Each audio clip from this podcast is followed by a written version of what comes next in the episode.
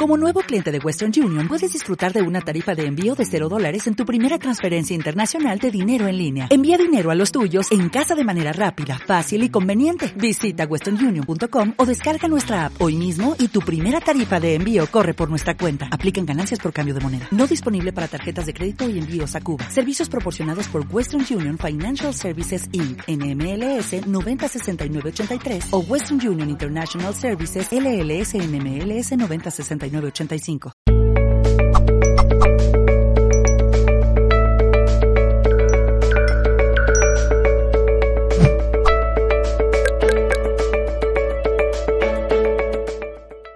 Yo creo que el destino juega una parte muy fuerte, que hay cosas que sí están predestinadas a ocurrir y que simplemente nosotros podemos elegir hacerlo así. Yo quizás pude haber seguido en Múnich, pero me iba a enfermar, me iba a costar muchísimo más muchísimos más me hubieran, claro, ya casi me pasa de todo, casi me deportan, me iban a pasar muchas cosas. Entonces, claro, eso pasa también cuando ponemos mucha, mucha resistencia a las cosas. Entonces yo me quedo sonando lo que Marius dijo, que quizás el libre albedrío no está aquí, de yo elijo esto ya, sino que está en nuestro inconsciente. Que en últimas es donde no están todos estos filtros mentales y donde está todo ese control que queremos tener, porque yo creo que mucho de lo que hacemos en nuestra cotidianidad es con la necesidad de controlar, por lo menos yo. ¿Quién más aquí es un control freak que quiere controlar la vida, no? Entonces, eso es muy complicado porque la vida no puede ser controlada, porque vivimos en sociedad, porque compartimos con nosotros vivencias, experiencias, emociones y estamos sujetos a simplemente en este compartir ir tomando decisiones, ir ajustándonos.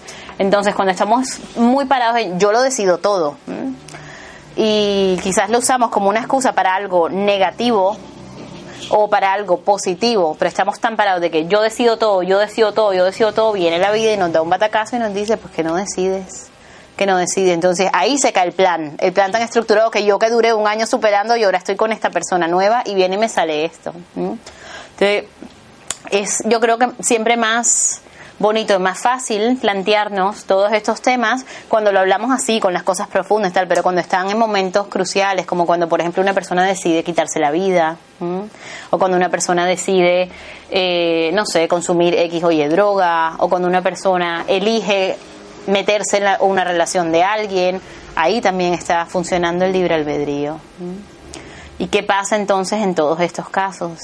¿Había algo que podía evitar que esto ocurriera o simplemente es algo que estaba predestinado a pasar. Entonces, yo creo que es un, tema apasionante, pero siempre es un poco como que vino primero, el, ¿cómo es esto? El huevo o la gallina o algo así, porque claro, por un lado tú puedes decir, claro, es que esto muestra que el libre albedrío es tal, pero y por otro lado, esta parte de destino, de estar predestinado, de que todo tiene que pasar como tiene que pasar, también es muy fuerte yo sí, sí veo que mucha gente utiliza lo uno o lo otro como una excusa de decir me lavo las manos y no me hago accountable, o sea, no me hago responsable por mi propia vida, sino que simplemente yo voy viviendo y lo que se me va presentando lo voy haciendo y lo voy a estar. Pero yo creo que incluso estas personas después llega la vida y les pasa la factura. Llega cuando los astros se alinean para que venga Saturno, por ejemplo, y te pase la lección, a ver si aprendiste o no, hay que aprender sí o sí.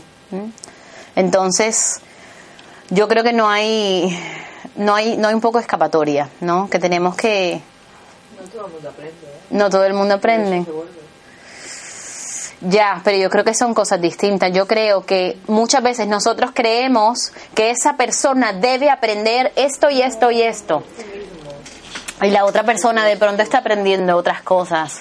Yo últimamente, que yo además, claro, la sanadora herida, la intervencionista, la que quiere salvar al mundo entero, una de las cosas que a mí más me ha costado en mi proceso personal es entender todo el mundo tiene un proceso personal y que hay que respetarlo. ¿Mm? una de las cosas que me ha sonado mucho, que ahora no me acuerdo dónde lo leí o dónde lo vi, pero es que no le quites a nadie su fondo. ¿Vale? El caer profundo en su fondo, porque en el fondo es de donde pueden resurgir. Entonces muchas veces cuando estás, pero está bien, pero yo te ayudo, pero tal, estás evitando que esa persona llegue realmente a tocar el fondo más profundo de donde es donde puede tomar las decisiones y decir yo cambio esto o me planteo una nueva forma de vida o dejo la pareja y elijo la otra o me mudo de ciudad o lo que sea entonces yo creo que ahí también viene mucho el, el respetar el proceso o el libre albedrío del otro que uno puede llevar un caballo al agua pero no darle sed ¿no? Entonces, es un poco así, es, yo querer que de pronto X o Y, que mi mamá o que mi papá o que mi pareja o quien sea viva esto o aprenda esto, me encantaría, pero por más que uno quiera, de pronto esa persona está en otras cosas. De pronto no, lo más probable es que esté en otras cosas y que no resuenen tanto con tu forma de vivir, precisamente porque todos los caminos llegan a Roma, ¿vale? O a París o a Londres, ¿qué sabemos? ¿A dónde quiere ir esa persona? ¿Mm? Entonces estamos tan enfocados muchas veces en el otro que nos olvidamos de nosotros mismos. ¿Mm? Y ahí sí no hay nada que valga, porque cuando nos dejamos de lado, permitimos que no haya límites, que estemos en situaciones de vulnerabilidad absoluta, en donde ya nos quedamos sin recursos y que probablemente nos enfermemos. Que probablemente nos enfermemos porque cuando estamos tan metidos en yo hago por ti, yo te doy, yo comparto, yo tal. Entonces ahí somos como un mastermind del destino de otra persona, ¿no? Tratando de, ¿por qué no vienes aquí? Esta amistad te conviene más que la otra, ¿por qué no bu busco trabajo aquí? Entonces ahí estamos de una u otra forma interfiriendo.